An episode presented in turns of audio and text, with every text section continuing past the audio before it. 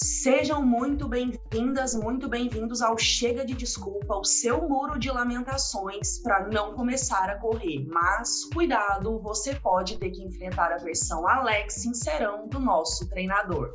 Por falar nele, eu estou aqui com Alex Tomé. Oi, Gabi. Oi, Lu. Oi, Bibi. Galera que tá ouvindo aí, tá vendo também, né? Sejam muito bem-vindos. Estou também com Bibiana Conrad. Opa, essa sou eu. Estarei aqui trazendo o Muro de Lamentações, interpretando. E também Luciana Landim. Olá, pessoal, tudo bem? Vamos lá para essa maratona de conteúdos. Eu sou a Gabriela Miranda e vou convocar a Bibi para dar voz às desculpas desse episódio. Tá contigo, Bibi? Então tá, hoje a gente vai falar sobre cinco desculpas que são referentes a equipamentos e questões físicas. Então, assim, eu vou falar uma, uma desculpa por vez e qualquer semelhança com a realidade, com uma pessoa que você conheça ou com aquele ser que habita dentro da sua cabeça é mera coincidência, tá? Apenas uma coincidência. Então vamos lá. Primeira, desculpa. Estou esperando o aumento entrar para comprar um tênis com amortecimento é que assim, ó, o meu chefe falou que semana que vem, ou no máximo mês que vem, vai entrar aquele aumento de 1% do DCID, entendeu? Aí eu tô esperando esse, esse aumento entrar para eu poder comprar meu tênis. Eu, inclusive, já entrei em alguns sites, já olhei e tal, mas eu tô só esperando esse dia chegar, aí eu vou começar. Entendi. Mas por que, que você não corre o tênis tem hoje? É, então, eu tava vendo nos grupos do Facebook sobre corrida uns tênis que são muito bons e aí eu queria muito colocar os meus pés nesses tênis maravilhosos daí eu começar, porque aí eu já começo com o pé direito? É que tem uma pessoa que me disse que para correr bem, você precisa estar tá com o tênis certo, entendeu? Isso é uma coisa que é fundamental, porque às vezes você vai ter a, a, a pisada pronada, prolada, eu não entendo muito bem, mas diz que é bom ter um tênis bom, por isso que, né, Aí a gente precisa ter um tênis que seja a altura da minha corrida, da minha performance. E eu que já até achei um site que faz um negócio de um tênis sob medida, de acordo com a minha pisada, com aquele lado torto do meu pé, porque é aquilo que tá me impedindo de correr.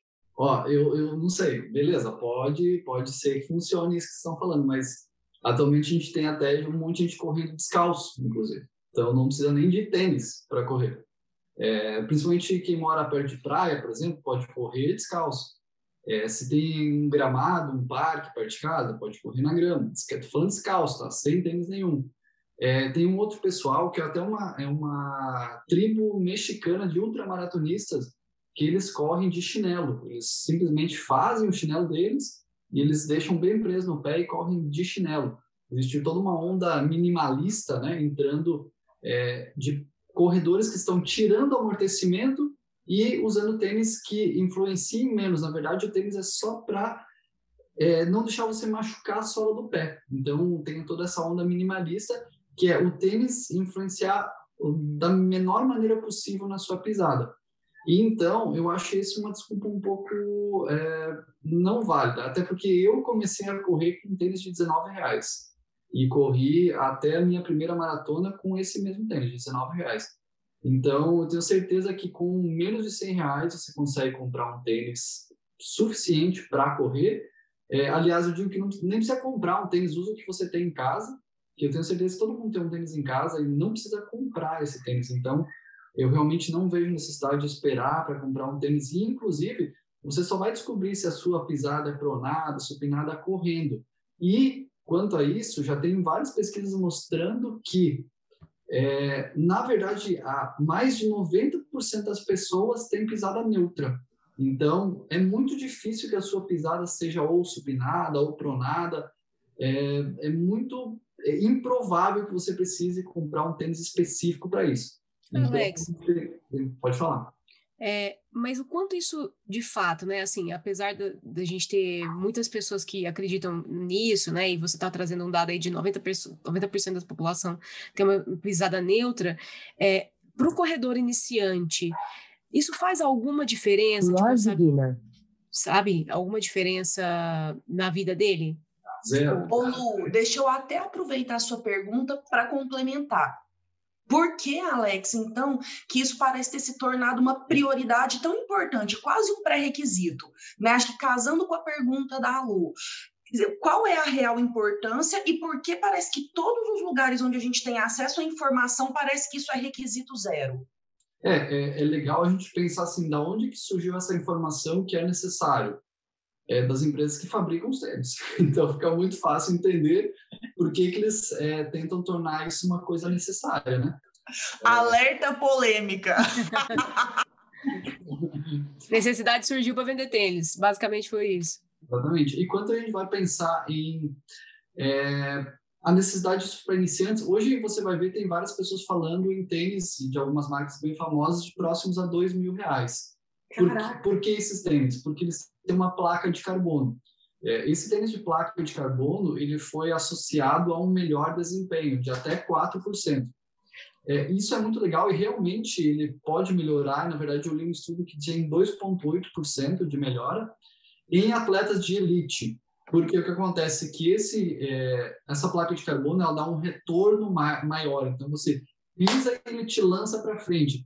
Mas isso é para pessoas que estão correndo a num pace aí de 3 e pouco, o pace é a velocidade, né, quilômetros por hora de 18 quilômetros por hora, 20 quilômetros por hora, aí você vai começar a ver esse benefício. Eu tenho certeza que uma pessoa começando não vai chegar nessa velocidade. E o tênis é a menor das influências nesse momento. É por isso que você pensar em tênis quando você está começando é altamente desnecessário. Pega o que você tem em casa e vai, porque eu tenho certeza absoluta que vai ter realmente o que você precisa. Se você chegar, depois de correr um, dois, três meses, identificar alguma dor, aí você pode começar a pensar em talvez trocar o tênis. Talvez o tênis não seja confortável e tal. Eu sempre digo que o tênis ele tem duas coisas. Primeiro, você tem que sentir ele confortável no seu pé e ele tem que caber no seu bolso. Esses são os dois pré-requisitos que eu, que eu sempre indico para tênis. E não só para iniciantes, para pessoas também que já estão correndo mais tempo. Mas se você está iniciando, coloca o tênis que você tem em casa, vai correr e depois você vai pensar nisso. Então, o iniciante não precisa realmente pensar em comprar tênis novo. Então, tudo bem, eu não preciso do tênis maravilhoso, caríssimo, de dois mil reais, mas eu não tenho relógio, Alex. E aí, o que, que eu faço? Por que, que você precisaria de um relógio? Ah, porque eu acho chique. Acho chique. Eu olho no Instagram a galera postando assim, treino de hoje, aí posta foto do tênis, a paisagem, com uma, aquela marca super cara. Eu sei que é massa. E aí eu já vi também alguns fóruns falando que é legal para você acompanhar o batimento cardíaco, para você acompanhar o seu pace. Eu não sei muito bem o que é o pace, mas eu vi que é legal acompanhar. Mas você é iniciante? Você já é uma pessoa mais experiente? Não, não eu, eu só caminho. E outra coisa também, Alex, como é que eu vou seguir as recomendações que eu vejo que estão lá nas planilhas de corrida? Do tipo, no primeiro minuto são 30 segundos correndo, os outros 30 segundos caminhando, depois o minuto seguinte de outro jeito. Como é que eu vou controlar isso, além de fazer render boas fotos nas minhas redes sociais com o meu relógio aqui na frente? Então, assim, na verdade, quando o relógio não é altamente necessário. Novamente, eu fiz a minha primeira maratona sem um relógio GPS. O que é o relógio GPS? O GPS ele vai te dar a sua velocidade, que ela é determinada por pace. O que, que é o pace? O pace é quantos minutos você demora para fazer um quilômetro. Então, se você faz um quilômetro em seis minutos, seu pace é seis. Se você faz um quilômetro em oito minutos, seu pace é oito. Então, o relógio ele te dá essas informações. Ele dá qual é a distância que você está, qual é o seu pace. Ele também pode pegar a frequência cardíaca. Ele dá várias outras informações mais complexas. É, por que, que isso não é necessário agora? Porque nesse, nesse momento inicial, o mais importante é você ter um trabalho mais de hábito, de ir treinar, do que necessariamente saber qual é a sua velocidade, qual é a sua distância. Então, uma opção é simplesmente ter um relógio normal, um relógio de 10 reais do camelô já faz o, o, o trabalho, porque você, se você tiver os seus treinos lá por, é, por minutos, você pode olhar, tá, comecei às 3h16, às 3h17 eu vou caminhar. Aí chegou às 3h17, agora até às 3h18 eu vou correr. E geralmente eles têm também um cronômetro, né, que fica até mais fácil. Então você vai ajustando pelo cronômetro. Outra forma muito interessante, muito fácil é existem vários aplicativos grátis para celular que você pode baixar, além de ele marcar a sua distância, a sua velocidade, de até dar os bips a hora que você programar, é, ele também vai te conectar nas redes sociais, enfim, ele, ele também te dá isso, sinais sonoros, se você colocar um fone, ele vai te avisando, você fez tantos quilômetros em tanto tempo. Então, é, existem várias ferramentas, e celular, todo mundo tem um celular, né? Então, existem várias ferramentas grátis, ou até aquele relógio que você já tem. Geralmente, as pessoas têm um relógio em casa, relógio simples. Então, com um relógio simples ou um celular com esse aplicativo grátis, você já consegue fazer. E aí, geralmente, a pessoa já vai tirar uma foto também, então já vai levar o celular, então aproveita para tirar a foto e é, fazer o treino. E esses aplicativos, eles, eles também guardam o seu histórico. Então, se daqui um ano e meio você quiser lembrar como foi que você começou, você vai lá no histórico do aplicativo e você pode ver como foi o seu início. Então, realmente, isso não é uma desculpa para treinar. Nesse caso do, da minutagem, né? Acho que é uma pergunta que eu fico sempre na dúvida. O que que, por que, que é importante marcar, é, nesse primeiro, nesses primeiros treinos, marcar os minutos? É, o que que isso ajuda é, a, no, no, iniciante a fazer esse, esse treino com minutagem? Você pode falar um pouco sobre isso? É, não necessariamente você precisa ter isso, tá? O que acontece? Geralmente as pessoas gostam de é, mensurar a progressão. Então, se você vai no primeiro treino, você faz um treino de 20 minutos, alternando um minuto de corrida, um minuto de caminhada, e, e é muito difícil, é, daqui três semanas você vai fazer o mesmo treino e vai ver que não é tão difícil. Então, você consegue mensurar a sua progressão.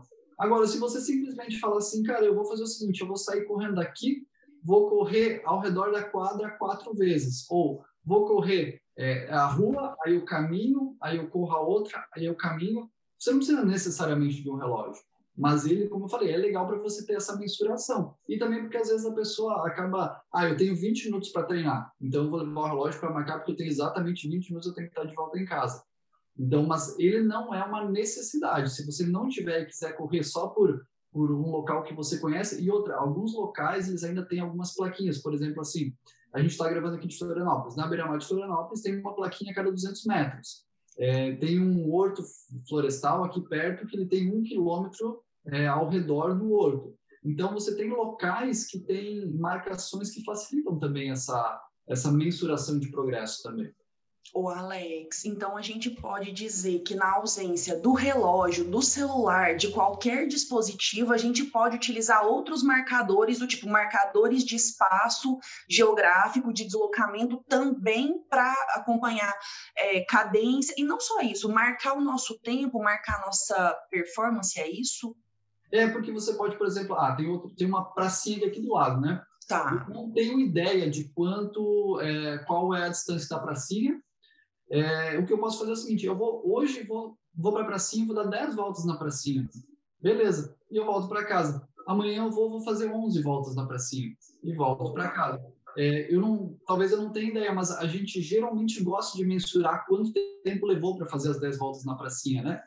Mas se você realmente, cara, eu não me importo com isso, vai lá, faz 10 voltas na pracinha, daqui duas semanas volta e faz 12 voltas na pracinha, enfim, isso não é necessário, mas é legal para você ter essa, essa ideia de, ah, estou evoluindo, não estou evoluindo, quero saber em quanto tempo fiz, mas se você é totalmente desapegado ou desapegado quanto a isso, realmente não precisa. Boa, muito bom. E aí, gente, onde quer que você esteja escutando esse episódio, a recomendação desses apps gratuitos, que você pode ter o registro do seu histórico, acompanhamento da sua evolução e etc., vão estar recomendados em algum lugar por aqui que vocês vão poder procurar depois. Tcharam! Alguma, tem algum, alguma, alguma coisa, assim, um requisito que você diria, ó, a partir de tantos quilômetros que eu estou correndo, ou a partir de algum momento, seria meio que indispensável ter um relógio? Ou também não? É, é indispensável, eu acho que uh, não chegaria esse momento, mas eu indico que se a pessoa ela chegou, ela iniciou, começou a corrida, ela realmente transformou aquilo no estilo de vida e agora ela está pensando em fazer algumas provas específicas, ah, eu quero agora fazer uma prova de 10 quilômetros, eu quero fazer uma prova de 5 quilômetros, uma meia maratona. Aí sim, quando você começa a pensar em treinamento e desempenho, aí é necessário. Mas antes de você chegar nesse momento de eu quero performar, eu quero ter uma performance melhor, eu quero fazer 5 quilômetros em tanto tempo na prova X, eu quero evoluir de 5 para 10 quilômetros, porque aí você começa a pensar em treinamento. Mas antes de chegar no treinamento, isso precisa ser uma rotina, você precisa treinar consistentemente é, até chegar nessa, ter uma rotina estabilizada e formar esse estilo de vida. A partir daí, quando você começa, olha, já é uma rotina, já é um hábito, agora eu quero transformar isso em desempenho. Aí sim, transformando em desempenho, aí é legal a gente ter alguma coisa para mensurar. E aí pode ser aquele relógio barato, pode ser o aplicativo. Como eu falei, eu fiz a minha primeira maratona com um relógio de 50 reais que eu tinha em casa, sem saber pace, sem saber distância. Então, isso realmente é uma, não é um limitador. O que é. você está falando então, Alex, é que tipo, para começar, para o atleta que tá, pro atleta, né, para a pessoa que está começando a correr, é, o que ela tem mais que preocupar é em criar esse novo hábito, né? A preocupação dela é mais do que no tênis ou no relógio, tem que estar tá em criar esse novo hábito, ou seja, se comprometer a ir tantas vezes por semana, ou, né, assim, tipo, ter, estabelecer isso como uma rotina, vai ser muito mais fácil dali para frente, e aí com esses gadgets todos, vai ir para frente, ela pode se ajudar mesmo, mas se ela não tiver esse hábito, não adianta ela ter o tênis parado, o relógio parado, não vai adiantar nada, né?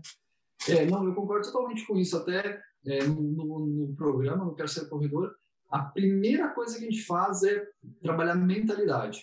É, a gente não fala nada em desempenho, em treino. Obviamente, a gente oferece o treinamento, mas o treinamento em si não é o principal foco naquele momento. Por quê? A gente quer criar esse hábito. Então, se na primeira semana uh, tinha três treinos lá disponível, você só pôde em dois treinos, no terceiro treino, esse cara, eu só tenho 10 minutos antes de ter que sair, então não vai dar tempo. Não, beleza, coloca sua roupa, desce, vai para a rua, volta, e é, fortalece esse hábito. É, deixa o seu cérebro entender que você agora é um atleta. Você falou uma palavra que eu gosto de muito de usar, atleta. Se você é, faz caminhar duas vezes por semana, para mim você é um atleta. Você tem um hábito de um atleta ou de um atleta, né? Porque você está tendo aquele é, e realmente transformando isso num, numa coisa que está lá no, no seu calendário semanal. Treinar três vezes por semana. Tá, mas eu não tenho uma hora e meia, eu tenho 15 minutos. Então você vai lá e treina 15 minutos. Você desce as escadas, sobe, fez um treino. Então, fortalecer esse hábito é extremamente importante para daí sim pensar em performar. Mas isso é depois. Então, por isso que a primeira coisa que tem que trabalhar é a mentalidade. O, o treinamento específico, isso é uma coisa que vem depois, no, no passo seguinte. Muito bom, gente. Muito é, esse gancho é muito bom, né? Pensar em desenvolver um hábito é muito mais importante do que pensar em performar. Performar vem depois, né? Não é a prioridade. Treinador Alex, eu queria muito começar, mas eu não tenho fôlego. Não tenho, não tenho. Eu começo a caminhar, já dá um desespero, me falta o ar, e aí, por isso que eu também não comecei. Eu preciso ganhar fôlego, eu não sei como fazer isso. O dia que eu tiver fôlego, eu mesma vou correr. É isso que eu tenho para dizer. É engraçado porque é, como é que você vai ter fôlego se você não está fazendo algo para ter fôlego, né? Então é muito é, contraproducente o que está falando. É igual falar que tem que emagrecer para ir na academia, né? Tipo. Isso, exatamente. Faz sentido. É, não, realmente não faz sentido, porque se você quer ter fôlego, você precisa treinar para isso. E aí, geralmente, eu acho que as pessoas veem corredores e corredores e pensam assim: cara, eu não tenho fôlego para fazer isso, para correr um 10 quilômetros Beleza, mas então você começa fazendo caminhadas. Daqui uma semana você vai fazer, ao invés de só fazer a caminhada, você vai incluir 30 segundos de corrida num treino, 30 segundos. No treino seguinte, você vai fazer 5 minutos de caminhada, 20 segundos, mais 5 minutos de caminhada, mais 20 segundos, e assim você vai construindo. O não ter fôlego é uma resposta fisiológica. O que é o fôlego? É o nosso corpo pedindo oxigênio. Quando você fica ofegante, é porque o seu corpo está precisando de oxigênio e você não está sendo capaz de disponibilizar isso. Como é que a gente disponibiliza oxigênio? A gente capta, a gente transporta, a gente utiliza. Isso que é o VO2 máximo que a gente fala, né? Quando a gente não é treinado, você capta e você não tem uma distribuição boa. E aí você vai treinando e melhorando essa distribuição. Quando chega lá no músculo, tem uma coisa que a gente aprendeu lá no, na, na, no segundo grau, todo mundo provavelmente aprendeu, que é as mitocôndrias. A mitocôndria é onde a gente produz energia. Então, quando você vai treinando, você vai deixando esse processo mais eficiente. E aí você vai ficando menos ofegante. Então, agora você capta melhor oxigênio, você transporta melhor, você faz, você produz energia, porque você tem mais mitocôndrias mitocôndrias mais eficientes. Mas para chegar lá, não tem atalho, não tem como fazer a não ser treinando. Então, se você não treinar, realmente o fôlego não vai melhorar.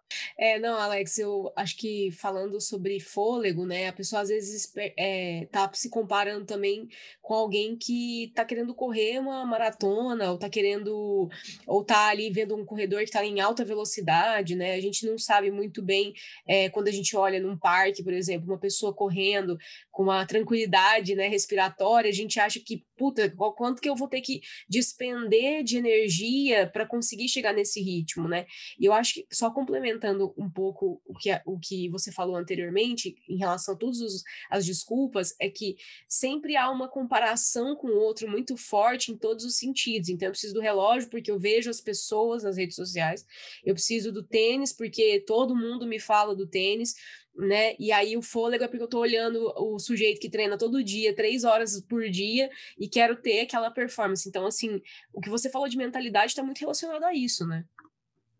É, e, e, essa comparação ela é injusta e brutal com algumas pessoas. Por quê?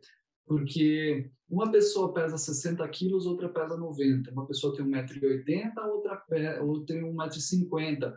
Uma pessoa é melhor em treino de força, outra, outra pessoa é melhor em treino uh, em, em esportes aeróbios. Então, por exemplo, a gente pega um cara é, extremamente competente na sua área, no, no seu esporte. Vamos supor é, Pelé. Pelé é o extremo da competência em futebol. Se a gente falar o seguinte, Pelé, agora você vai correr uma maratona, ele não vai ser um atleta tão bom assim, porque geneticamente ele não é preparado para aquilo. Ele é muito bom, muito bem preparado para o futebol. Então, se eu for comparar o Pelé ao é, Kipchoge, que é o melhor corredor de maratonas da história, o Pelé vai ser um atleta ruim, mas na verdade ele é o melhor do mundo de todos os tempos no esporte dele. Então, se a gente for comparar os dois, a gente está comparando banana com maçã, não é a mesma coisa. E aí é óbvio que eu estou dando exemplos extremos, mas a gente vai trazer isso para o nosso momento. Se você vê a sua amiga que corre uma maratona, primeiro que ela provavelmente não começou hoje, ela começou há muito tempo, e essa pessoa talvez tenha uma genética muito boa para isso que pode ser que você tenha também. Talvez não, talvez sim, talvez não. Isso não vai te impedir de correr. O que vai fazer com que você tenha que ajustar as suas expectativas. Talvez se ela faz uma maratona em quatro horas, talvez você vai fazer uma maratona em cinco horas. Ou talvez se ela faz 10 quilômetros em uma hora e meia, talvez você vai fazer mais tempo do que isso. Ou ainda tem pessoas dentro da corrida. Eu corro ultramaratonas. Eu tenho uma resistência muito boa, mas eu não sou rápido. Então, se eu me colocar a correr provas de 5 quilômetros, eu provavelmente vou me frustrar, porque eu não tenho velocidade, eu tenho resistência. Então, ajustar essas expectativas e entender quem nós somos e qual é o nosso histórico e respeitar esse histórico também. Você não vai começar hoje esperando performar, render muito, isso não vai acontecer. Você precisa criar esse hábito, é, treinar por muito tempo e, e, quando eu falo muito tempo, é muito tempo mesmo, tá? Eu estou falando em anos, 5, 6, 7, 8 anos para você ter um rendimento realmente interessante. Então não é de uma hora para outra e nesse processo você vai se entendendo se você gosta mais de velocidade, se você gosta mais de resistência. E aí, é, por isso que eu falo que essa comparação com as pessoas é meio brutal e ela não é justa com você mesmo.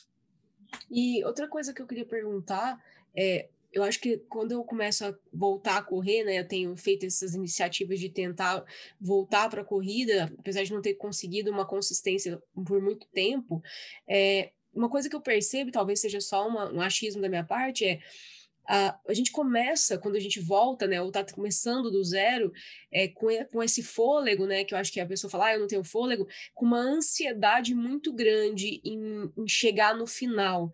Eu não sei se você percebe isso como treinador, Alex, eu tenho muita curiosidade em relação a isso, porque é, parece que você quer vencer aqui, a, essa, essa arrebentação, né, muito rápido, e aí eu acho que essa percepção do fôlego também, não sei se faz sentido isso, é, você entende isso que eu estou querendo dizer como treinador? Tipo, faz sentido sentido de alguma forma? Não, faz muito sentido. Inclusive, não só com atletas iniciantes, até pessoas mais avançadas. A gente geralmente, eu gosto muito de prescrever treinos leves. O que é o treino leve? É a gente fazer aquele processo de melhorar a eficiência do nosso corpo e produzir energia.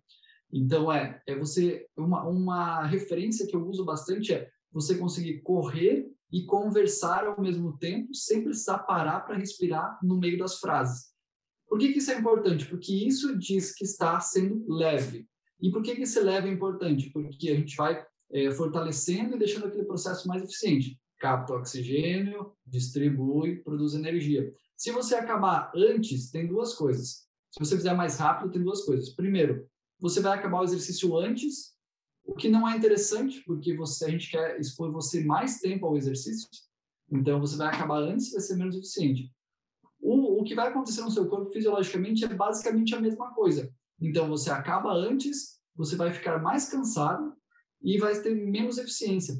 É, e isso é uma coisa que acontece muito com pessoas, até pessoas que correm maratona, meia maratona, se elas não fazem leve o suficiente. E aí, muitas vezes, é por. muitas vezes é por, por questões assim de é, comparação com outras pessoas. Pô, mas ele fez 10 km em 50 minutos. Eu vou fazer em 52? Não, vou acelerar um pouquinho mais. Tá, mas se você acelerar um pouco mais, não é exatamente o que você quer treinar. Tá, mas eu vou acelerar e acaba virando uma métrica de vaidade. Então, isso é. Ou, a comparação ou... que a gente falava há pouco, né? A comparação Exatamente. com o outro está sempre presente, né? Inclusive nos exercícios. É, ou até a ansiedade, como você falou, de terminar antes. Cara, eu quero terminar antes, quero ir embora, quero terminar isso aqui. E acaba primeiro sendo é um treino mais sofrido, né? Não é tão prazeroso. Então, Exatamente. Então, realmente, é, começar devagar, leve, faz esse teste da fala. Correr, conversar. Ah, mas eu não tenho ninguém para conversar. Vai cantando. Uhum. Canta uma música, não precisa nem ser em voz alta, porque aí ter, vai ter um exército de pessoas cantando e correndo sozinhas. Mas vai cantando. É, e isso você vai ver que, que realmente o treino fica mais prazeroso, ele é mais eficiente e com certeza vai ser uma experiência melhor. Isso me faz lembrar muito da sua fala no bloco anterior, né? Quando você falou, nós estamos falando sobre criar um hábito. A gente não está preocupado ou priorizando ou colocando em primeiro lugar performance, né? Ter essa meta de tempo para terminar. Aí eu vou aqui bem no jargão, autoajuda bem barata, né? Não tem a ver com chegar no destino, tem a ver com apreciar o caminho.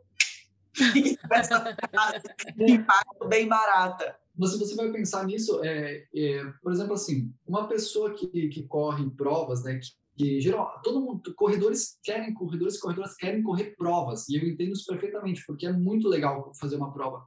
Mas uma prova vai ser duas, três, quatro vezes no máximo no ano, num período de 12 meses. Treinar. Sem é... pandemia, né, Alex? Sem pandemia, no ano normal, né? Auto-pandemia. É. Treinar é duas, três vezes quatro por semana. Então, se você não curtir o treinamento, a prova em si é, um, é uma fração muito pequena, mas muito pequena do que você vai correr no total. Então, realmente, é, aproveitar e curtir o treino é extremamente importante. Eu costumo dizer que a prova ela é só uma premiação por todo o esforço e o treino que você fez. Então, a prova realmente é muito legal. Mas se você não fizer, não sentir prazer nos seus treinos, você não vai chegar até a prova. E é legal também falar que você não vai sentir prazer em todos os treinos, não vai ser sempre prazeroso. É, eu treino vários atletas e eu me treino também, né? E eu diria que metade dos meus treinos não são prazerosos. Eu não estou afim de levantar do sofá e treinar. Então, é um processo de hábito. Eu vou porque eu tenho hábito, não é porque naquele momento é prazeroso. Eu sempre volto bem, feliz de ter ido e me sentindo é, muito uma energia muito diferente. Mas o ir é muito difícil, o voltar é sempre muito legal. Eu ia falar isso agora. Tem, tem, tem uma frase que diz, né? Eu posso, todas as vezes eu posso querer não ter ido, mas não tem uma vez que eu volto é, me arrependendo de ter, de ter ido, né? Então, tipo, é sempre bom. E eu acho que isso faz todo sentido na sua fala também. Eu tava pensando exatamente isso também. Quando eu falou, ah, 50% das vezes eu não quero ir. E eu pensei, meu Deus, eu não sei, não me lembro de uma vez que eu voltei me arrependendo de ter ido né? Porque todas as vezes, mesmo quando você volta morta, cansada, você pensa, nossa, que bom, que bom que eu saí, que eu fui. É, é isso não é utopia, tá? É, é uma é uma reação fisiológica. O nosso corpo libera muito hormônio de bem-estar. Então você volta é, se sentindo muito bem, é, com uma energia muito alta, é aquele hormônio de felicidade. Então, e, eu até faz um teste aí. Um dia que você está se sentindo muito mal-humorado, se tiver muito, teve um dia muito ruim, é, não vai ser legal sair, mas você sai mesmo assim, vai e faz um treino. Pode ser caminhando, pode ser treinando corrida e caminhada. Você quando você voltar, o seu humor é totalmente diferente, é absurdamente diferente. É uma mudança muito drástica num período muito curto de tempo. É muito legal mesmo. Eu só preciso perder peso antes para começar a correr. Porque aí, assim, ó, eu fico vendo a mulherada arrasando nos seus looks de corrida no Instagram. E aí, cara, é difícil, né? Porque eu queria poder botar aquele topzinho, shortinho e tal. E, e eu penso que eu precisava perder aquele peso para ir começar a correr colocar meu bom macacão branco para correr, né? Quem não quer correr de macacão branco, né, minha gente? Quem não quer? Todo mundo quer. E mais, né, Bibi? Tô gordinha, será que isso não vai ferrar meu joelho, meu tornozelo? Meu Deus do céu. Minhas Como coxas, assim? minhas coxas raspam uma na outra, vai ficar toda assada. Boa! Boa. primeiro, porque aí, né, minhas coxas ficam muito, muito assadas quando eu vou correr, e aí, poxa, eu não consigo, sabe? É terrível. É. Já ouvi, já falei, já ouvi, já falei muitas vezes isso. E eu tenho já falei, já ouvi e é, já já falei. falei. Essas, essas desculpas todas eu já dei, já dei. E vou te falar, meu tênis agora é um dos tênis mais caros, eu não senti a menor diferença, tá? Só para te dizer assim, tipo, na base, que eu tinha um tênis de 49 reais, que foi os primeiros que eu corri, eu tava com um ritmo bom até na época. Aí eu falei, não, eu acho que agora, né, mereço um tênis, tal, pá, mais caro. E não fez a menor diferença, tá? Eu corro menos hoje com meu tênis caro do que com antes. Ainda sobre essa tênis, eu vou trazer uma, um dado que é muito é, decepcionante para as empresas, tá? Não existe nenhuma pesquisa que conseguiu relacionar é, diminuição de lesão com tênis. Então, se você comprar um de 49 e um de 1.800, a sua probabilidade de lesão é a mesma. A audiência agora tá escrevendo trouxa na cara. né? Tá todo Gente mundo do comprando tênis, cara. Olha, os alertas de polêmica vão bombar nesse vídeo. Mas bora, Alex, conta pra gente. Dá pra eu perder peso primeiro pra eu começar a correr daqui a dois anos? É, então, é, eu acho que tem, tem algumas questões que eu não posso falar, é, não posso trazer de maneira muito agressiva, porque são questões emocionais. Então, eu entendo algumas pessoas que têm é, a imagem corporal muito importante. Isso pode ser realmente muito relevante. É, o que eu gosto de faz, fazer e falar, e é por isso que o programa, o Quero Ser Corredor, ele não é somente sobre corrida, porque eu realmente acredito na corrida como um estilo de vida. E quando eu falo que você. É, é, é óbvio, todo mundo sabe que se você passar a praticar atividade física, você vai gastar mais energia, você vai emagrecer. Isso é óbvio, eu não preciso falar aqui, todo mundo já sabe. Mas o que acontece é que isso acaba trazendo outros hábitos. Então, quando você passa a começa a treinar, você começa a se alimentar melhor meio sem querer. Por que sem querer? Porque durante o treino você já entendeu que se você comer um McDonald's, é, você vai treinar e vai se sentir de um jeito, e se você comer uma maçã, você vai se sentir de outro. E aí você vai pensar assim, tá, beleza, mas eu vou comer uma maçã agora porque eu me sinto melhor no treino. E aí você vai e você já se alimentou melhor. E você foi e treinou. Na volta, você volta com aquela sensação de bem-estar, você volta muito bem, você pensa assim, geralmente você pensa assim, cara, não vou comer uma pizza agora. É, claro que não é sempre, né? Tipo, ah, fui correr sexta-noite, volta e come um negócio, beleza. Mas geralmente você volta e pensa assim, pô, eu vou fazer alguma coisa mais saudável aqui, porque eu me esforcei tanto no treino, eu quero ter isso de uma maneira melhor. No dia seguinte, você já acorda pensando assim, cara, eu vou tomar um café da manhã melhor. É, isso acaba virando um hábito. E aí acaba que você é, dorme melhor, porque você teve uma liberação hormonal muito importante que vai te induzir um sono mais profundo. Você dormindo melhor, isso, o sono tem uma relação muito profunda também com o hormônio de bloqueador de, de, de, de, de fome. Ele, ele é, trabalha com a satisfação. Então, é, você também vai comer menos porque você dormiu melhor, mesmo sem saber. Então, você começa a ver uma cascata de coisas que vai melhorar a sua vida como um todo e a sua estética, o seu emagrecimento vai ser uma consequência muito é, muito direta de tudo isso. Então, é, a pessoa, se ela começa a treinar sem pensar, eu quero emagrecer, ela vai emagrecer. Não é só pela corrida, é por todos os hábitos que vão cercar a corrida e que vão acabar trazendo resultados muito interessantes e muito rápidos. Uma pessoa que está começando agora, ela vai emagrecer muito rápido. Depois que você emagrecer muito rápido, essa curva ela vai estabilizando um pouco mais. Tem um, um ditado que diz assim, não é um ditado, é uma frase, enfim, fala assim, quanto mais treinado, menos treinável. Se você está começando agora, você ainda é muito treinável. O que quer dizer? Que os resultados serão muito rápidos. Então, é por isso que, é, pensa assim, é, eu jogar um, um fato extremo, uma pessoa de 200 quilos. Essa pessoa de 200 quilos, ela vai perder 10 quilos com muita facilidade.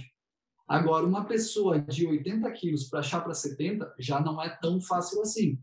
Então, mas, enfim, a, a ideia é, é, mudar hábitos é muito difícil, mas fica mais fácil mudá-los porque você vai vendo o resultado com bastante facilidade. Por isso que eu digo assim, faz um teste, começa a treinar e você vê como você vai melhorar e você vai ver uma melhora exponencial em todas as áreas da sua vida. É um negócio impressionante.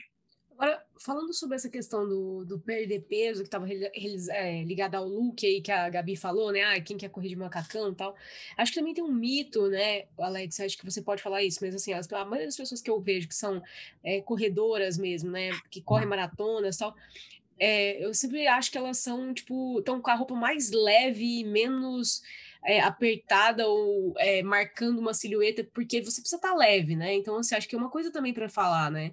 Que nesse primeiro momento é importante que você esteja muito, muito confortável, né? E às vezes essas roupas de ginástica, né? Essas leggings ou alguns tops, eles não são a coisa mais confortável, né? Você precisa de uma sustentação, por exemplo, mulher, precisa de uma sustentação ok no, nos, nos, nos seios, né? Precisa estar com uma calça que não realmente não vai pegar nas coxas, porque tem legs que espremem mesmo, né? Apertam tanto. E eu vejo os corredores, assim, pessoas que correm com frequência, geralmente uma camiseta das mais simples e um short, sabe? Tipo, leve. E, então, acho que também precisa falar um pouco sobre isso, né? Desse conforto inicial que a pessoa precisa buscar. Tipo, esquece esse negócio do. Ah, a roupa, o top que a fulana tá usando, porque provavelmente ela também talvez não esteja tão confortável quanto está aparecendo, né? Porque tá, tá bonita na foto, não quer dizer que está confortável, né? Eu fiquei escutando e pensando muito assim, ó é, se eu não visse referências de como as pessoas correm, como eu sairia para correr? Né? Se, se o jeito de correr não tivesse tão ditado, na verdade eu estou pensando muito isso lá desde o tênis, né? Se eu não visse tantas referências de como é o tênis que a pessoa usa, o relógio que a pessoa usa, a roupa que a pessoa usa, o shape que aquela pessoa tem, então eu tô olhando para todas essas referências externas, como é que eu, Gabriela, sairia para correr hoje? Camiseta de político, bermuda. isso! Será que seria tão relevante 98, assim? Né? é, a camiseta do, da, da eleição eleição de 98, uma bermuda velha e um tênis, o tênis que tivesse na frente, se tivesse de tênis. Né? É, então, é, duas coisas que são bem interessantes. A primeira delas é que é, geralmente a pessoa não faz só corrida, né? Então, ela também existe uma preparação ao redor disso. Por exemplo, é, eu faço musculação, tem gente que faz pilates, tem outros que fazem yoga. É, é muito legal fazer bike também. Então, esses outros esportes eles vão acabar complementando e vão acabar protegendo o seu corpo também. Vão proteger de uma dor no joelho, vão proteger de uma dor no quadril. Então, isso, esses treinos complementares, se a gente pensar, a corrida tem impacto, né? O corpo precisa estar preparado para isso. É, eu não posso dizer que uma pessoa de 60 quilos vai ter o mesmo impacto de uma pessoa de 120 quilos. Não vai acontecer. A gente sabe que uma pessoa de 120 quilos tem um impacto muito maior. É por isso que ela vai correr mais devagar, é por isso que ela vai precisar de uma manutenção melhor de musculação, é por isso que até no, no, no, no programa do Ser Corredor a gente coloca aula de fortalecimento, aula de yoga, porque a pessoa tem que se preparar para isso também. E conforme você vai evoluindo, você vai perdendo peso, isso vai melhorando, vai fortalecendo as suas articulações também. Outra coisa que a gente falou antes foi sobre o desconforto de assar a perna, por exemplo. Eu, quando eu vou fazer um treino um pouco mais longo, a partir de 20 km, eu uso vaselina no meio das pernas para evitar assar, porque mesmo eu tendo um percentual de gordura de 10, eu sinto às vezes a perna roçando e vai assar. Então é por isso que existem coisas. Já agarrei ranço nesse percentual de gordura, desculpa. 10 de percentual de gordura é de chorar, né? Existem coisas que a gente pode fazer para melhorar essa experiência. É, é, você não vai sair do nada correndo e, e, você vai se adaptando, vai vendo, ó, isso é um problema, como é que eu vou resolver esse problema? Mas o que acontece geralmente é que a pessoa sofre por antecipação. Ah, se eu correr, vai acontecer isso. Tá, mas vai e vê se realmente acontece. Se acontecer, vai, a gente vai encontrar formas de lidar com aquilo. Mas até não acontecer, tipo, não precisa sofrer né, por antecedência. O Alex, então respondendo essa desculpa muito especificamente, quem está acima do peso pode correr? Sim, desde que? Pode correr, desde que você respeite o seu corpo. Existem algumas formas, algumas coisas que a gente pode fazer para melhorar isso também. Por exemplo, é, correr numa superfície que não é tão dura. Ao invés de correr no asfalto, pode correr numa estrada de terra, ou pode correr na grama, numa pista de carvão, na, na areia. Isso são formas de a gente diminuir um pouco o impacto. Outra é, você faz uma corrida num dia, dá um intervalo um pouco maior, de pelo menos um dia, para daí correr novamente. É, porque aí você também, o nosso corpo ele, ele é dependente de estímulos, de estresse para melhorar. Para vocês terem uma ideia, assim, o que, o que sabe o que fortalece nossos ossos? O que é a musculação dos nossos ossos? É o impacto. Se a gente não tiver impacto, a gente não fortalece os ossos. Tanto é que astronautas vão para o espaço e eles têm que levar uma esteira antigravitacional. Por quê? Porque lá, como não tem gravidade, você não fica com o seu peso em cima do seu corpo. E acontece que os ossos ficam mais porosos e eles quebram com muita facilidade. Então, eles têm uma esteira antigravitacional para que eles possam correr e criar esse impacto para que não tenha esse problema de quebrar os ossos, eles ficarem muito enfraquecidos. Então, a gente é dependente desse impacto. Quando a gente dá esse estímulo de impacto, a gente dá um tempo para recuperar, porque o nosso corpo recebe o impacto, é, assimila aquilo e melhora. E aí, só que para isso ele precisa de um tempo, né? Então, faz um treino na segunda, descansa na terça ou faz uma atividade sem impacto, como, é, como musculação, como pilates, como bike, como natação, e aí você vai correr de novo no outro dia. Então, você dá esse, esse intervalo para que o corpo possa se readaptar. Pessoal, caminhando para o fim desse episódio, Bibi está contigo. A quinta e última desculpa. Vamos lá. A quinta desculpa é é que a corrida machuca, entendeu? E aí ainda me deixa flácida. Então, por que, que eu vou correr? Maravilhosa. Eu que não tenho 10% de percentual de gordura, ainda vou correr e ficar flácida? Não vou. É, isso é. Se você falar assim, ah, a corrida machuca, ela pode machucar, sim. É, assim como é, vários outros esportes, por exemplo, futebol machuca, machuca demais. Se você vai ver com pessoas, atletas amadores, que é aquele pessoal que joga futebol uma vez por semana, duas por semana, cara, machuca demais. A corrida também pode machucar, desde que você exagere, né? Então, que você não faça a coisa certa. Como eu falei antes, a gente pega uma pessoa de 60 quilos e uma de 80 e você submeter os dois ao mesmo treinamento, é muito mais provável que essa de 80, que não é tão preparada quanto a de 60, ela vai ter uma tendência muito maior a se machucar. É, existem várias coisas que influenciam. Lesões são multifatoriais. É, uma delas é treinamento, treinar demais, né? E isso é uma coisa que até a Lu comentou antes. Às vezes as pessoas começam e ela pensa, nossa, isso é muito legal, isso vai mudar a minha vida. E passa a treinar todos os dias. E aí machuca. Por quê? Porque o corpo, como eu falei antes, você dá um estímulo e ele precisa de tempo para recuperar. Então, isso é muito importante. Você tem um planejamento, tanto que no nosso programa a gente tem três treinos por semana apenas de corrida, né? Sem contar os treinos extras. Por quê? Porque a gente dá um estímulo, deixa recuperar. Dá outro estímulo, deixa recuperar. Dá outro estímulo, deixa recuperar. Então, numa semana você tem é, quatro dias sem impacto, para que os outros três possam ter impacto. Então, isso é muito importante. Isso é uma coisa. Outra, alimentação. A alimentação é um dos maiores causadores de lesão, porque se você não der os nutrientes corretos para o seu corpo fazer essa recuperação, não vai recuperar. Então aí você vai chegar no próximo treino, mesmo dando um dia de intervalo, basicamente no mesmo nível que você estava antes, porque você não teve como recuperar, porque você não deu, é, é, não deu instrumentos para o seu corpo se recuperar. Eu acho que tem a ver com, a, com o fato da gente, daquilo que eu estava falando antes, né? Que a gente quer tanto chegar naquele lugar onde, né, eu acho que para mim, assim, que tem essa experiência, chegar naquele lugar onde a corrida vai ser prazerosa, onde eu vou estar tá com. Eu quero chegar muito rápido nesse lugar, então eu preciso treinar todos os dias, porque se eu treinar todos os dias, vai ser. E aí o que acontece é isso, né? Acabo me machucando, porque aí fico com dor, porque aí fui treinar segunda, terça, quarta, quinta. Tipo, quinta já não fui porque tava mais ou menos. E aí falo, puta, não é para mim isso, corrida não é para mim. E, puta, não, não tô dando conta. E todos os, aí todos os outros gatilhos de coisas ruins vão. Ah, tá vendo? É porque meu tênis deve estar tá errado, eu provavelmente devo estar tá usando uma roupa errada, provavelmente eu não tô contando o tempo certo.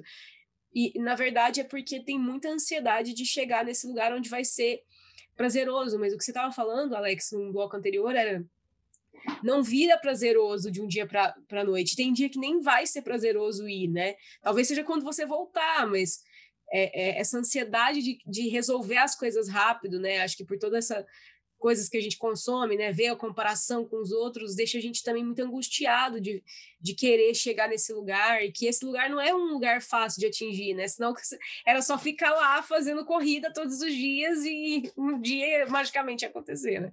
É, outra coisa muito importante, sono. Então, o sono, é, como eu falei, a gente precisa dar um estresse e precisa recuperar. O nome disso é supercompensação. Se você parar para pensar, no treino a gente piora. E isso pode soar meio estranho, né? Mas vamos pensar o seguinte: quando você começa o treino, você está com uma disposição e não está, entre aspas, não está cansado. Aí você treina, no final do treino você já não consegue mais repetir o desempenho que você teve no começo do treino. Por quê? Porque você estressou e piorou.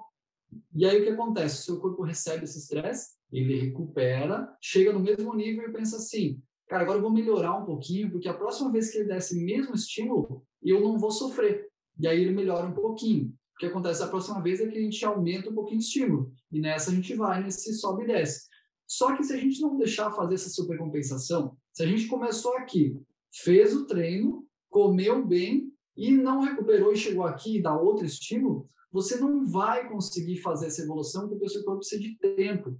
E quando fala tempo, é, ele precisa de tempo onde você não esteja fazendo nada. E esse momento quando a gente está dormindo. Então, tem um livro muito legal que é o Por que Nós Dormimos. É, ele indica que é no mínimo entre 7 e 9 horas que a gente precisa. É mínimo, mínimo, mínimo 7 horas, tá? Porque existe todo um processo de recuperação fisiológica, muscular, mas também a, trabalha muito com aprendizado. Então, se você aprender algumas coisas num dia e você dormiu 6 horas, o seu nível de retenção é um. Se você dormiu 8, é outro nível de retenção. Então, isso não é só em função de lesão, também é função de aprendizado, cognição, é outras coisas também. Mas voltando ao desempenho e à lesão. Se você não deixar o seu corpo recuperar o suficiente durante o sono, você vai chegar no próximo treino, você ainda não está recuperado daquele treino anterior. E isso vai acabar gerando uma lesão, e isso é um fato. É, outras coisas que também influenciam muito, tá? Mulheres e ciclo menstrual.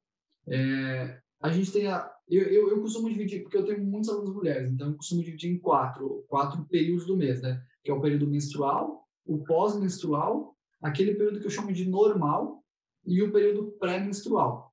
Então, se a gente começar no, no período menstrual, é, é, muito difícil que a mulher vai conseguir render, é um momento que ela precisa descansar.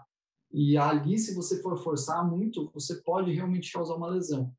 No nível, no, no na fase pós-menstrual, ali é o momento que tem uma descarga hormonal muito grande. E ali vai render. Por quê? É, você vai ter hormônio disponível para fazer atividade e para recuperar também. Então, ali é um momento muito bom. O normal seria o normal, então você pode ter um nível normal de treino. E o pré-menstrual é um período onde a mulher não se sente muito confortável. Aí a sugestão é fazer atividade física sim, mas numa, num nível muito baixo para que você tenha uma liberação hormonal e bloqueie dor também. Então, as cólicas menstruais elas podem ser atenuadas com exercício em função dos hormônios do bem-estar que a gente já conversou. É... O Alex, inclusive, vou pegar o seu gancho para dizer, vai rolar um chega de desculpa é, baseado só em mitos relacionados ao período menstrual ou aos ciclos hormonais das mulheres. Bem, vamos deixar esse aqui. É, outro fator que é muito importante também é estresse. Por que estresse? Porque o estresse ele, ele trabalha muito nos nossos hormônios e essa nossa recuperação é dependente de hormônio. Então, se você está lá no seu trabalho extremamente estressado, você não vai conseguir ter a mesma recuperação que você teria em, questões, em, em situações normais. Então, a gente às vezes até pode ver pessoas que são muito estressadas e acabam ficando doentes e essa relação emocional e física, ela é muito intensa. E a gente acaba geralmente negligenciando isso. Então, isso é uma coisa que também a gente tem que prestar bastante atenção. E outro fator que é extremamente importante é a idade. É, uma pessoa de 20 anos vai recuperar numa velocidade, uma pessoa de 60 anos vai recuperar em outra velocidade. E isso precisa ser considerado também no treinamento. Porque eu posso colocar um atleta meu de 20 anos, treinar todos os dias e talvez ele sempre esteja pronto para treinar. Agora, se eu colocar um de 60 anos, Não, não necessariamente. Pode ser que ele precise de mais tempo para recuperar. Então, por isso que essa recuperação é extremamente importante. E, além disso ainda, que é uma coisa que acontece muito com mulheres e, e eu acabo trazendo para os homens também, porque isso é realmente muito interessante, é, é a cada um período, um bloco de treinamento, um período de descanso. Um bloco de treinamento, um período de descanso. Como é que funciona isso? Para mulheres, eu geralmente faço três semanas de treinamento para uma de descanso. Nessa descanso, eu sempre tento encaixar com um ciclo menstrual. Isso não quer dizer que nesse período de descanso vai ficar totalmente sem treino. Não, você vai. Ah, se você treinava cinco vezes por semana, talvez vai treinar três e treinos mais curtos. É, por que isso? Além de respeitar o ciclo menstrual, pelo desconforto de treinar durante o ciclo, você também dá tempo para o seu corpo recuperar o que faltava ser recuperado. Então, se você for sempre nessa progressão, sempre progredindo, em algum momento vai ter problema. Então, você progride, descansa, progride, descansa, progride, descansa. E aí vai muito com o que a Lu falou antes. É, não dá para começar e, com, e começar e tentar compensar 40 anos sem treinamento em três semanas. Não é assim. É, aos pouquinhos, constrói uma base, vai devagarzinho, vai colocando um tijolinho por vez para daqui 5, 6, 7 anos você ter um resultado absurdo. É óbvio que nesse, nesse meio período você vai ver muito resultado, mas não espera é, sete anos de resultado em sete semanas. Não vai acontecer. Não vai acontecer. O negócio é uma sementinha por semana, um pouquinho por vez, com calma, para aí sim chegar num período que você vai realmente ver resultados absurdos. E é legal porque quando a gente, como a gente convive conosco, conosco, conosco mesmos, se está certo isso, a gente não percebe. Uma pessoa que está emagrecendo, se ela perde 100 gramas por semana, ela não percebe. Mas vai chegar no final do ano, ela vai ter perdido 10 quilos. Ela vai, pô, mas eu não perdi. Mas uma pessoa que te viu no começo do ano, te viu no final e viu você perdendo os 10 quilos, vai falar, nossa, como você mudou. Mas, cara, sério, porque eu não estou percebendo. É óbvio, você está perdendo 10 gramas aqui, 15 gramas ali, você acaba não vendo essa evolução, essa mudança. Por isso que é legal. É, tira uma foto e se compara, ou pega os seus tempos e, e deixa, olha só, eu fiz 5 quilômetros em uma hora e 20. E daqui um ano você vê, olha só, eu fiz 5 quilômetros em uma hora. Caraca, baixei 20 minutos. Só que você veio baixando 20 segundos por vez e você acabou não vendo isso. Então, ter essa, essas mensurações é muito legal. Alex, muito bom e cada vez mais, a cada fala sua, é, para mim vem vem uma ideia, né, que é assim, escute o seu corpo. Né? A referência não é externa, não é porque todo mundo treinou cinco vezes essa semana que esse seu corpo que está te pedindo treina só duas ou nem coloca o tênis, é, tem que seguir naquele mesmo ritmo. Mas eu senti falta da resposta para uma parte dessa desculpa mega polêmica que é, além de correr o risco de me lesionar, eu ainda vou ficar flácida. Dá para a gente passar por essa polêmica para fechar o episódio de hoje? Tá, vamos lá então. É, na verdade, a gente confunde um pouco as coisas, né? Porque é, o que realmente maltrata a nossa pele é o sol. E ele pode, inclusive, alterar o nosso DNA. Então, se você quer reduzir isso, essa a flacidez é um processo de envelhecimento do corpo, né? Então, a gente não tem como lutar contra isso. Pensa só, um corpo mais saudável vai ter uma pele melhor do que um corpo menos saudável. A corrida é uma coisa que deixa o seu corpo mais saudável. Então, é, eu realmente acredito, eu não tenho nenhum dado científico, mas eu acredito que isso não é uma interferência. Agora, o que sim é, dificulta muito o processo da pele é o sol. Isso é, altera DNA da gente. Então, é, minha sugestão é filtro solar sempre, é, tentar correr em horários que o sol não é tão pesado. Você não vai correr ao meio-dia em dezembro. Você vai correr de manhã cedinho, no final de tarde. Geralmente é o momento que as pessoas correm, né? Tentar correr em locais mais é, que tem mais sombra, mais arborizado. Então você faz algumas coisas que para evitar esse processo de envelhecimento da pele. Eu realmente não consigo, quando ouvi a pergunta, eu realmente não consigo encontrar nenhuma forma de linkar flacidez com a corrida. Mas Agora, eu acho que tem a ver, Alex, desculpa te interromper, mas tem a ver, por exemplo, ah, eu conheço pessoas que começaram a correr, por, por isso perderam peso, e aí ficaram com aquela flacidez, né? E aí claro, e acho que você pode falar melhor sobre isso, mas assim, a flacidez não tem a ver com a corrida, ela poderia ter feito qualquer outra coisa, perdido peso e ficado flácida, né? Porque você tem aí todo um preparo, né, que você pode ter ah, uma equipe médica te acompanhando, que vai recomendar outros tipos de exercício, né? E fortalecer outros tipos de, de, de, de, partes do seu corpo. Então, acho que tem a ver muito com essa percepção. Eu já ouvi isso, né? Ah, mas aí eu vou perder peso e vou ficar toda flácida, porque uma das coisas que mais se fala da corrida é que ela é um, né, um vetor de perca de peso muito rápido, principalmente para quem tem muito peso para perder. E aí a pessoa fala, ah, mas o que, que eu vou fazer com essa flacidez toda? Eu acho que é nessa linha que tava, a gente estava caminhando na pergunta, né, Gabi? É, mas o, o, que, o que acontece também é que o nosso corpo inteiro ele vai trocando, né? Ah, durante o tempo a gente vai trocando todas as nossas células do corpo. Então, se você perde peso muito rápido, você eliminou uma gordura, você ficou com uma certa flacidez de uma pele que vai se regenerar. Quando ela for regenerar, você vai vendo que ela vai diminuindo. Inclusive, se você pegar o seu pé, o seu braço e, e ficar ah, esfregando assim, ó, contra a luz, você vai ver que vai cair um monte de coisinha. Isso é pele morta. É essa pele que está sendo trocada. É, tem um, um, eu faço um corre podcast com o Elton, ele, é, ele fez uma cirurgia bariátrica. Então ele falou, cara, eu tô no peso que eu quero, mas eu tenho uma pele extra ainda. Essa pele está diminuindo, mas ele vai optar por fazer uma retirada de pele porque foi muito extremo, né? Ele perdeu 60 quilos, então é uma coisa muito extrema. Mas isso vai, é, aos pouquinhos, isso vai alterando. Eu sei que tem um monte de cosméticos também que ajudam nisso, mas tem outros fatores que são muito interessantes, porque eu acho que às vezes é visual. Porque quando você vê, pensa uma pessoa que vai para academia, ela tem um corpo é, com uma musculatura bem desenvolvida, ela não tem flacidez nenhuma. Se essa pessoa correr e você ficar olhando essa pessoa correr, talvez você veja a coxa mexer, talvez você veja o braço dar essa uma, uma mexidinha, que isso dá a impressão que é flacidez, mas na verdade não é flacidez, é movimento. Vocês já viram aquelas é, algum, geralmente eventos esportivos tem aquelas câmeras do super slow, que ele vai bem uhum. E aí você vê que um cara que fez um. que ele travou, um cara que é extremamente musculoso, sei lá, jogando futebol, e ele trava e você vê o músculo dele balançando. E isso é o que acontece com a corrida, só que como é uma repetição maior, a gente vê isso balançando. E daí dá a impressão, por só flacidez. Mas não é flacidez, é só porque existe um movimento do músculo indo para um lado para o outro. É, eu acho que isso que ela falou é interessante. A pessoa perde peso e aí a, a pele ela demora um pouquinho mais para se para trocar a pele do que a perda de peso, né?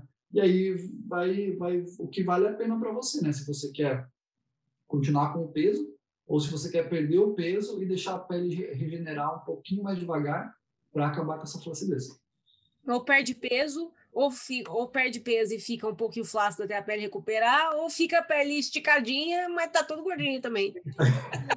fica a pele bem esticadinha. Esticadinha firme, pele firme, mas cheia de gordura. Não dá. Ô, Alex, mas é muito boa essa sua fala, né? Porque eu acho que às vezes a gente vai muito para referência dessa é, sensação estética quando a gente olha para alguém que, por exemplo, está super bombado na musculação ou num outro tipo de atividade física, que você tem essa sensação visual de tônus, né? Parece que aquilo está muito tonificado. E óbvio, né, que na corrida, pensando no movimento do corpo, naturalmente a gente vai ver tudo se movimentando e não obrigatoriamente necessariamente tudo ficando flácido. Gostei muito, muito, muito dessa visão, não tinha é, pensado nisso ainda. E você quer ver, é, é, se você quer ver isso, se isso te dá prazer, vai fazer a, musculação durante a musculação, né? Imagina você fizer um desenvolvimento aqui, você vai olhar, cara, seu bíceps está gigante, o ombro está inchado, por quê? Porque o músculo está muito ativado e a gente direciona sangue para a área que está trabalhando. Então, ó, você vai para academia, você sai, você faz um supino, sai parece que o peito está gigante. Nossa, cara, olha só, ganhei músculo. Na verdade, é só sangue. O sangue está inundando essa área para gerar energia. Então, por isso que você sai. Aí você vai tomar banho, voltou ao normal, né? Então... É igual quando a gente faz treino de perna e a gente se sente a Graciane Barbosa saindo, sabe, do treino. Eu me sinto muito Gracianão, até o chuveiro. Depois disso, tudo faz. E aí volta aquilo que eu falei antes, a gente perde desempenho, a gente piora durante o treino. Aí você vai comer, vai dormir, e aí no outro dia sim você vai ter ganhado músculo, mas durante o treino não. Ô, Alex, eu queria propor aqui para você fechar, tomando a liberdade de fechar o episódio aqui com a Gabi, mas eu queria propor, uh, em relação a todas essas questões que a gente fez de desculpa, se você pudesse fechar esse episódio com uma dica para quem é, quer começar, tá pensando no tênis, no relógio, na flacidez, na, no fôlego, né, na, no machucado, na, no, nas ansiedades todas. É, o que, que você fecharia esse episódio com uma dica para as pessoas que estão querendo começar a correr ou voltar a correr como eu, né? Que eu já fico aí pelejando com essa minha volta, que nunca acontece, mas é porque eu sou desesperado. O que, que você falaria para essas pessoas? Olha, assim, vai lá no seu guarda-roupa, enfim, onde você guarda os tênis, olha para todos os calçados que você tem, escolhe um tênis, pega aquele tênis, coloca no pé, coloca a roupa mais confortável, que você se sente super bem, é, escolhe um horário do dia que você gosta muito. Se você é uma pessoa mais é, diurna, vai de manhã. Se você é uma pessoa mais noturna, vai no final de tarde. É, escolhe esse horário que você gosta muito. É, aí, se você quiser levar o seu celular, leva o seu celular. Se quiser colocar uma música, coloca uma música e sai com o objetivo de, é, se você tiver um tempo disponível específico, ah, só tenho 20 minutos, sai para fazer 20 minutos. Ou sai com um percurso. Eu, eu gosto mais da ideia do percurso porque você tem um objetivo. Pensa o seguinte, olha, aqui eu moro perto de tal coisa, eu vou até tal lugar e vou voltar. Como é que eu vou fazer isso? Não sei. Sai e faz. Vê o que acontece. Se você for e, e pensar assim, eu vou, vou ficar, vou passar o trecho inteiro caminhando, vou só fazer uma caminhada. Beleza. Vai e faz a caminhada. E percebe uma coisa. Quando você sair, percebe como é que está o seu humor. E quando você voltar, percebe como está o seu humor de novo e qual é a sua vontade, o que você vai querer comer depois do treino. E aí, se no meio do treino, no meio do treino você pensar assim, putz, eu queria, vou, vou, tentar dar uma corridinha aqui. Faz uma corridinha em 30 segundos. Vai e faz. E depois a gente conversa. Você vai ver que não vai ser tão difícil assim, vai ser prazeroso no final. E aí você vê, cara, vou, fazer isso duas vezes por semana. Enfim, daí é outro, outro processo. Mas a minha sugestão agora é, vai e faz alguma coisa. Se você só tem 10 minutos, vai e faz 10 minutos. Faz o que está à sua mão nesse momento. E para você que chegou até aqui, um super obrigada e um pedido. Conta pra gente, se essas desculpas não colam mais, por que é que uma pessoa não começaria a correr?